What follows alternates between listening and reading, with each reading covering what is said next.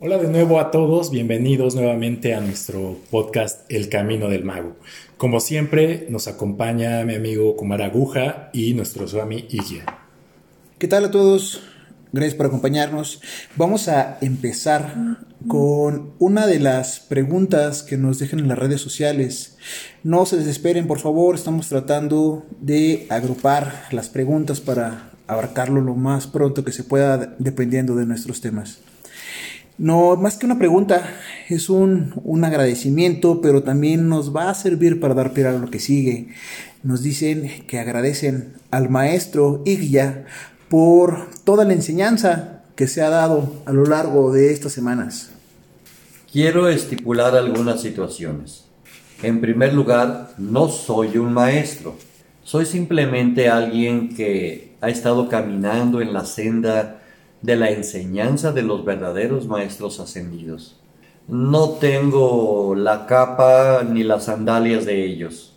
Simplemente puedo decir que soy un guía, puedo decir o puedes tú decir que soy un amigo que te quiere platicar algunas cosas. En razón de hablar de la enseñanza, Realmente ahorita lo que hemos estado tratando de hacer es poner un marco de referencia para nuestra enseñanza de la teoría cristal. Y tengo por necesidad de quitar todos aquellos artefactos y cuestiones negativas o malversadas que se han hecho a la fecha de supuesta metafísica, de palabras encontradas como magia, hechicería, que no tienen nada que ver con nuestro camino del mal Realmente lo que hemos estado haciendo es quitar toda esta paja para iniciar, tal vez en poco tiempo, un camino limpio de enseñanza.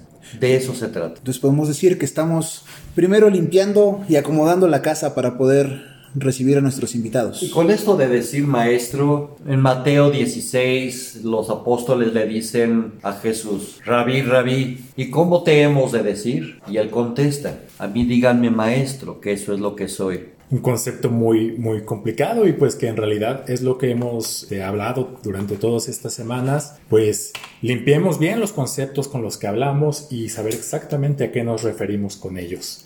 Y bueno, pues entrando justamente en tema y tomando en cuenta una de las tantas preguntas que nos van a ayudar con el seguimiento de nuestro tema, hemos escuchado dentro de esta varias personas que tocan el mismo tema, hablan mucho sobre ahora que, como, como dijo La otra vez, pues siempre han estado de moda, pero últimamente pues con las redes sociales las vemos en todos lados, pues ¿qué, qué pasa con esto del tarot y la numerología? ¿Qué nos puedes decir sobre esto, Guía? Para empezar, el tarot se desprende de un libro sagrado, un libro perfecto y puro que es la Cábala y que a su vez se compone de otros libros. Este es un verdadero libro oculto y de gran enseñanza que tal vez dé las bases a futuras religiones, que solo se ha popularizado, como bien dices tú, por tarotistas, haciéndolo o convirtiéndolo en una mancia, o sea, leer cartas como predicción. Y que sí, sí existe una base de ello, mas no como lo marcan la mayoría de los llamados o autoconocidos tarotistas. No niego la existencia de algunos que tengan la razón. O sea que no me puedo hacer tarotista en un curso en un sábado. Definitivamente no. Entender la cábala, el Sefer Yesirak, etcétera, cuesta mucho tiempo y esfuerzo. La cábala para la mayoría solo es entendida como la vestidura de Dios lo cual significa que es tan solo ciencia de predicción en forma arrogante para la mayoría. Para el verdadero iniciado, el gran maestre, este desciende de la primera raza de la progenie espiritual de los siete hijos de la mente, según se habla en estos libros. Ahí apunte todos los conceptos. Que al traer a la tierra las divinas matemáticas, velaron su rostro y por tanto el secreto más importante y este ha servido de guía para llegar a otros secretos de menor importancia respecto a los símbolos y nombres de algunas religiones o libros religiosos. E incluso el mismísimo Platón no encubrió jamás la idea de la divinidad en su descripción de la geometría. También te puedo decir que basados en el brahmanismo, la primitiva fuente es igual a una mula prakriti, la madre creadora, la raíz sin raíz de todas las cosas, el conocimiento eterno que emana del Padre y es implantado sobre la Madre Creadora. Parvata menciona que apunten los conceptos y realmente es algo que créanme que les va a servir a lo largo de, estos años bajo la tutela de IGYA hemos creado un glosario en el cual pues ir anotando esos, estas palabras que nos menciona, esos conceptos, nos va obligando a buscar y a entender y a estudiar un poco más acerca de esos conceptos. Es una muy buena idea que hagan esa tarea. Ok, pero regresemos a la magia. Bueno, mira, de la misma manera que en Persia o de la mismísima Atlántida, muy en boga actualmente por querer descubrirla, en ella habían reinado los magos Realmente eran los magos quienes dirigían la Atlántida. Pero al final de su existencia se contaminó por la misma oscuridad de la humanidad y la evolución, con hechicería oscura, y así un día perecieron, como ahora, y como en tal vez no sé cuánto tiempo, perecerán los actuales dueños del mundo, por haber abusado del poder que quisieron para manipular y gobernar. De la historia, todo lo pasado se convirtió en fábulas, en historias. Aparecieron los mitos y mientras se derrumbaban o se construían imperios guiados por lo regular en base a los oráculos, se hacía palidecer a los tiranos o se construían coronas y se dominaban a todos por el espíritu de la oscuridad o por el temor. ¿Te recuerda algo que está sucediendo en la actualidad? La iglesia, ¿qué? ¿cuándo dejó de existir? Bueno, eh, al ser dueño del amor o del odio, la magia puede dar a su antojo los a los corazones humanos el paraíso o el infierno. Dispone a su placer de todas las formas y las distribuye como le place, la fealdad o la belleza. Cambia a los hombres en brutos y a los animales en hombres. Dispone también de la vida y de la muerte, y puede conferir a su adepto la riqueza por la transmutación misma de los metales o la inmortalidad por el conocimiento de su quinta esencia, y el conocimiento o la búsqueda incansable de todo alquimista del elixir de la vida, compuesta del verdadero oro lleno de la luz de la piedra filosofal. Las multitudes no conspiran más que contra los poderes reales, no tienen la ciencia de lo que es verdadero, pero en cambio tienen el instinto de lo que es fuerte. He ahí en la derrota de la famosísima Atlántida. Mm, obviamente nada tiene que ver con las, con las fábulas, o bueno, a este punto ya no sabemos. Nos hablan en ocasiones de una guerra del continente de Mu contra Lemuria, luego contra los Atlantes, los diferentes continentes antiguos en una guerra que realmente, pues por lo que nos menciona, fue energética, mágica, pero no esa magia que conocemos de hechizos o aquella de contra el Señor tenebroso tal vez, sino una magia real que al corromperse y corromper la energía misma de la naturaleza y de la tierra provoca esta caída. Definitivamente, cuando hablemos de la teoría cristal y entendemos cómo el cuerpo em, mental, el cuerpo emocional de un ser está unido al cuerpo mental y emocional de otros seres de su comunidad o hábitat, y a su vez de su país, de su nación, del mundo entero. Todo esto es manejado y concientizado por la conciencia de masa oscura y por eso ocupa el temor y el miedo para infundir en los demás y poder manipular no solamente a estos seres, sino a la energía misma. Eso sucedió en la Atlántida, que cuando se vio versada pervertida hacia la magia oscura por el manejo y la búsqueda del poder, llegó el momento en que la energía misma se precipitó sobre ellos y destruyó el continente, dejando residuos muy vagos que todavía no se han entendido. ¿Qué te puedo decir? La sociedad tolteca, llena de todos esos magos negros, o en el norte de Inglaterra, con otros magos negros que luego se convirtieron a la magia europea, o tal vez a los seres de luz que viajaron hacia Egipto. Todos ellos emanaron de la Atlántida, pero eso es otra historia que por ahora no les voy a contar.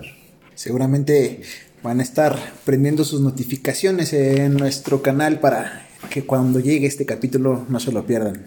Pues mira, el desconocimiento de la verdadera magia de la magia de luz, de la esencia de la enseñanza y de la paralítica visión fanática del vulgo, es la mejor opción para resguardar la mayor parte de misterios que, como dije, fue lo necesario en épocas antiguas. Existen, por ejemplo, la profecía de Ezequiel, o si quieren podemos hablar del Apocalipsis. Estos son dos libros ocultos con demasiados misterios y cuanti más enseñanza, reservados sin duda en el cielo para que solo sean comentados por los iniciados. Son libros cerrados y sellados con los siete sellos, que requieren tocar las siete trompetas. Mas el Apocalipsis no habla de una destrucción, sino es un libro de revelación, un libro de enseñanza. Para los fieles creyentes del dogma religioso lo es, y perfectamente claros para nosotros, conocidos como los infieles iniciados. Con la debida alianza nos conducirá a la conciliación entre la ciencia y el dogma, entre la razón y la fe. Es cierto, muy cierto chicos, que en el dominio de la inteligencia nada de lo que está escrito se pierde. Solamente las cosas que los hombres cesan de comprender no existen para ellos. Asimismo, el que algo no entienda no significa que no va a existir, ¿cierto? Porque los buscadores de la verdad se les condena sin escucharlos. Dime por qué. ¿Por qué nos condenan sin escucharnos? ¿Por qué la sociedad y la iglesia tienen miedo de tocar estos temas con libertad? Porque saben ellos mismos lo que los hombres ignoran. ¿Por qué? ¿Por qué disimulan ellos lo que todo el mundo arde en saber? ¿Por qué están investidos de un poder terrible y desconocido que no quieren dejar, llenos de magia, llenos de hechicería? ¿Qué es la magia? Ay, ya no quisiera hablar más de esto. Existe una magia que encierra un poder y opera prodigios capaces de comprender con los milagros y esto no conviene. Nos van a quemar. Sí. Otra vez nos van a quemar en Leña Verde. Pues sí. Si todo cuanto las leyendas dicen es cierto, sí. Existe un dogma único y universal, imperecedero, fuerte como la razón suprema.